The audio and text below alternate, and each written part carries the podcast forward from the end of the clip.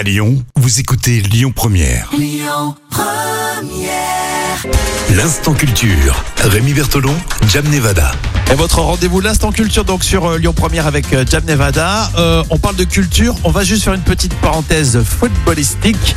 Euh, ce soir, on va jouer contre le Portugal. Les, Bleus- les Bleus, on le dit? On dit allez les bleus, tu, suis- ouais. Tu suis les Bleus toi Ouais, aussi. oui, oui, je Bon. suis beaucoup. non mais c'est vrai. Allez les Bleus. On pensait que ce soir, ce serait une formalité contre le Portugal, mais comme la Hongrie, bon, c'était pas trop ça. Euh, donc on va quand même serrer un petit peu les fesses. Pourquoi je dis ça Euh, Tout simplement parce que je soutiens les Bleus et parce que justement c'est l'occasion de parler du Portugal. On joue face au Portugal. Écoute Jam, tu vas nous donner six lieux incontournables à visiter au Portugal. Alors c'est euh, ta proposition à toi. Euh, J'imagine qu'il y en aurait beaucoup plus. Oui, alors déjà, il y a la tour de Belém à Lisbonne, qui est un monument incontournable de Lisbonne. Et c'est un joyeux vraiment euh, d'architecture qui est même inscrit au patrimoine mondial de l'UNESCO. Elle est construite au XVIe siècle. Et elle a un style vraiment architectural typiquement portugais. Ah, par contre, elle est prise d'assaut, bien sûr, euh, par les touristes en été.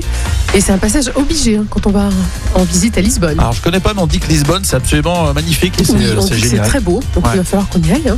On parle du Portugal, euh, puisqu'on affronte euh, le Portugal ce soir. Ensuite, il y a le Cap Saint-Vincent. Alors, pour découvrir un écrin de verdure sauvage, quand vous venez au Portugal, il faut vraiment aller euh, au Cap Saint-Vincent, qui est donc la pointe la plus au sud-ouest de l'Europe. Et en plus d'y découvrir, bien sûr, une faune magnifique, euh, Eh marine riche, très très riche.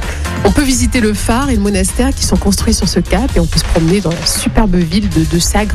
Ah bah, ça donne envie, hein, ce cap euh, Saint-Vincent là. Et ensuite, il y a la grotte de Benagil, qui est à 150 mètres euh, de la plage de Benagil, justement une grotte, une belle grotte qui est une merveille géologique et qui est donc euh, le résultat euh, de L'érosion. Ouais, l'érosion, j'allais dire l'érodation. Oh, mon Dieu.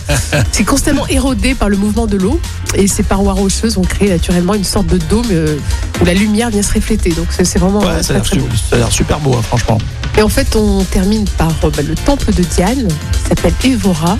Et c'est un temple romain qui a été construit au 1er siècle et qui est considéré comme l'un des monuments les plus célèbres à visiter au Portugal. Alors moi j'en ai compté 4, je, je pensais que tu allais m'en donner 6. Ah oui, bien sûr, je vais t'en donner 6, bien évidemment.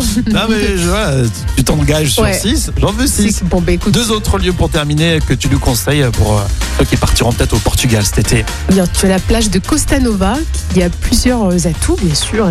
C'est un spot qui est privilégié hein, pour les, les, les surfeurs notamment. Ah oui, c'est vrai. Et il y a une belle balade à faire tout, tout le long du front de l'océan. Et c'est vraiment super beau parce qu'il y a plein de petites maisons de pêcheurs, euh, magnifiques, colorées, très colorées.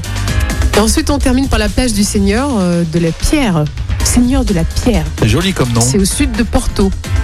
Et bien sûr, euh, en dehors de la couleur de l'eau qui est magnifique, la plage du Seigneur de la Pierre euh, se distingue par une chapelle qui est érigée au XVIIIe siècle et qui est construite en, en quelques roches au bord de l'océan.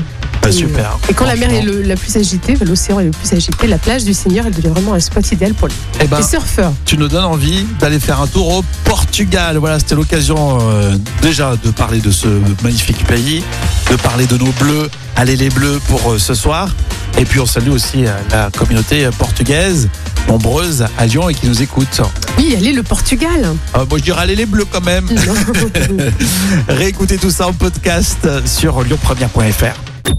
Écoutez votre radio Lyon Première en direct sur l'application Lyon Première, lyonpremière.fr et bien sûr à Lyon sur 90.2 FM et en DAB+.